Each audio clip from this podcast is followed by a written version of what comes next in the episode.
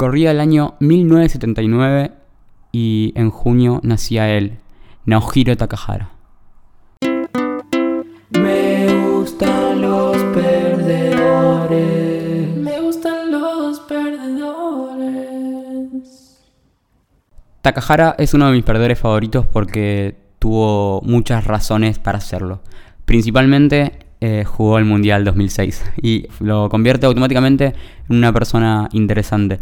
Pero la otra cosa que hizo es jugar en Boca. Es el único asiático hasta el momento que jugó en Boca y, y no lo hizo tan mal, según mi abuelo. Hijo, qué alegría. ¿Cómo andas, abuelo? ¿Todo bien? Bien, mirá, estoy descansando, leyendo, no me queda otra.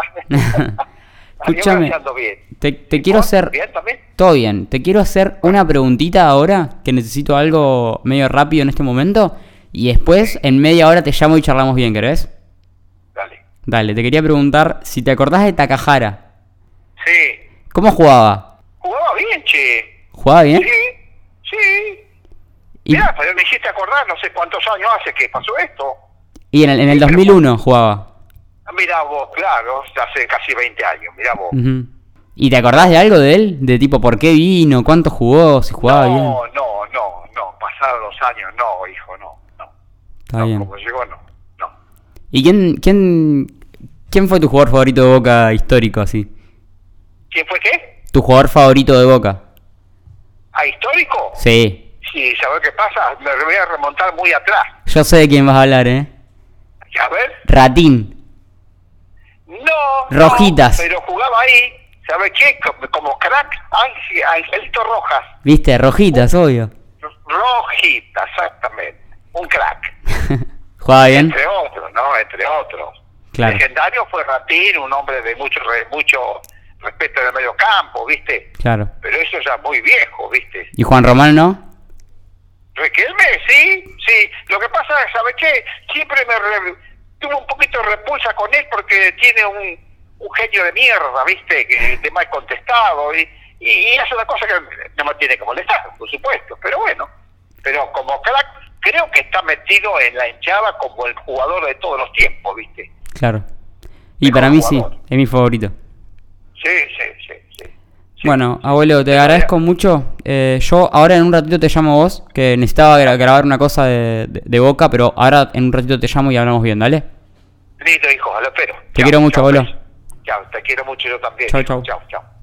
Eh, otra cosa que, que hizo fue jugar solamente seis partidos. Es muy difícil demostrar qué tan bueno o malo sos en seis partidos. Eh, y siendo delantero es todavía mucho más difícil porque tenés que meter goles. Y si no metes goles es un problema. Takahara en seis partidos metió un solo gol en un 6 a 1 contra Lanús en el año 2001. Y mm, nada, eh, no hubo mucha piedad en él. Eh, básicamente no le dieron el tiempo que necesitaba. Y tenía un gran problema, que era que como era japonés, tenía que jugar con la selección. La selección de Japón juega en Japón. Y cada vez que eso sucedía tenía que acomodarse al jet lag entre Argentina y Japón, por lo que lo volvía bastante imposible. Y no le tuvieron mucha paciencia, pobre. Pero tiene una historia muy interesante porque eh, él llegó a Boca de una forma un tanto peculiar. Hay quienes dicen que era realmente un buen jugador, era un jugador que jugaba en la selección sub-17 y venía de, de pegarla en la liga japonesa. Él jugaba en un equipo que se llamaba Júbilo o Júbilo Iwata.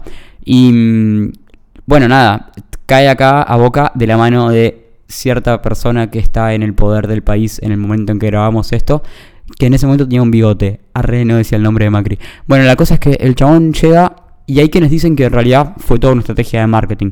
Eh, Boca quería ampliar su mercado y si llegas a Asia, básicamente hay un público objetivo muy grande.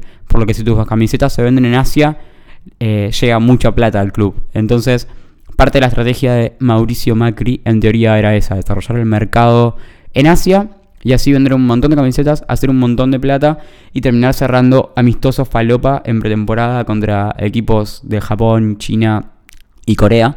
Que es algo que al final terminó ocurriendo, pero de otra forma, que es que Boca salió campeón de la Intercontinental dos veces después de, este año.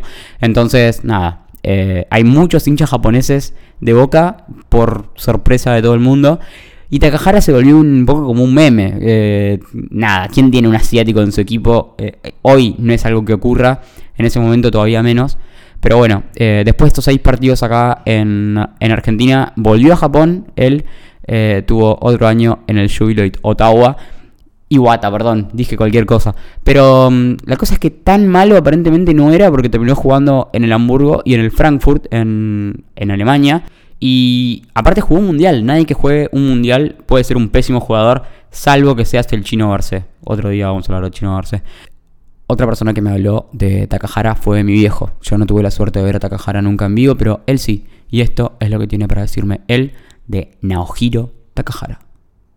Takahara fue un gran negocio que se mandó Macri cuando estando el presidente en Boca, el cual eh, se metió en el mercado eh, japonés eh, y trajo a esta supuesta promesa de 18, 20 años. Y de esa manera, en realidad, lo que hizo fue eh, venderle derechos de televisión, camiseta, todo el merchandising de Boca a toda una comunidad japonesa.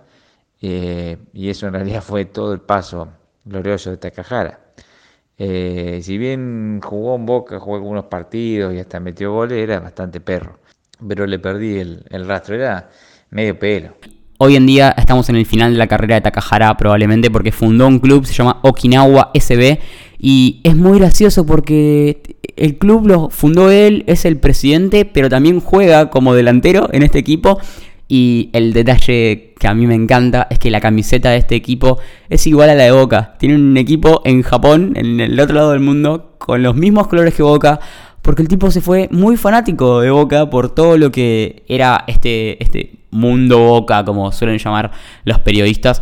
Em, pero bueno, hay en Japón, a 19.000 kilómetros, un club hermano a el Club de la Ribera, como dicen los otros periodistas. Arre. Ay, esto no sé ni qué fue. Fue un intento de algo nuevo. Espero que les haya gustado este capítulo de Me gustan los perdedores. Eh, antes de irnos, les voy a dejar en los créditos eh, el relato del gol de Najiro Takahara. Eh, y espero que les guste, por favor. Fue el único gol. festéjenlo como si hubiese sido un gol actual y mándenme una foto a arroba drama, las nuevas redes sociales de drama.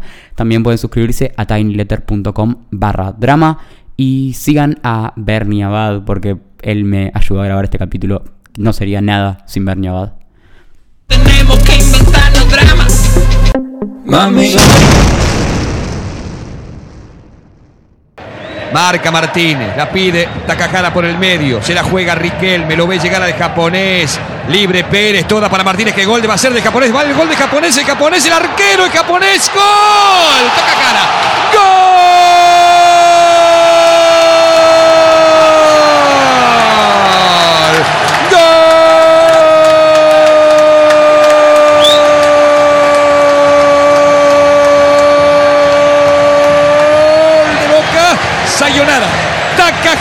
Boca 6. Lanús 1.